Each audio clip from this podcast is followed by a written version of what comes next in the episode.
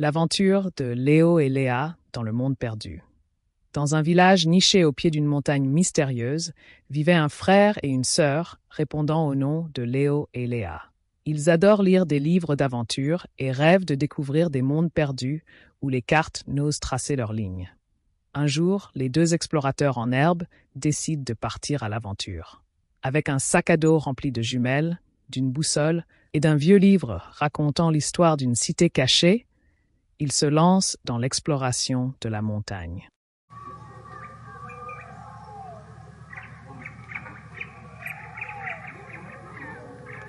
résonnent autour d'eux alors qu'ils franchissent une ancienne arche couverte de lianes. À leur grande surprise, ils débouchent sur une vallée inconnue, enveloppée de brume. Fascinés, Léo et Léa s'aventurent plus loin et découvrent une cité au grand palais de pierre, envahie par la végétation.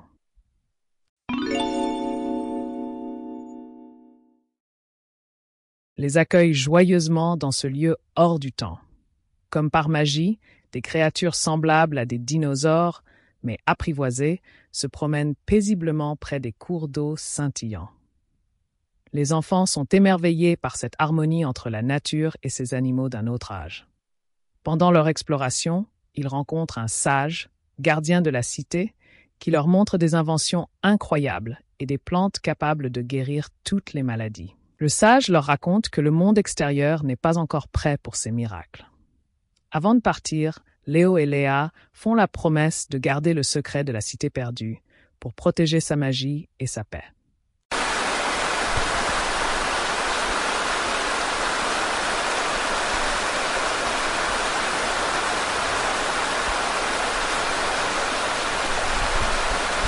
les accompagne alors qu'ils retrouvent le chemin de leur maison, le cœur rempli d'émerveillement et la tête pleine d'histoires incroyables.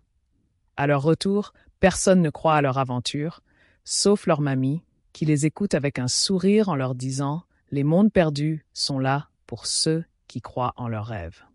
Et c'est avec des étoiles dans les yeux que Léo et Léa se promettent de continuer à explorer, à rêver et à croire en l'impossible.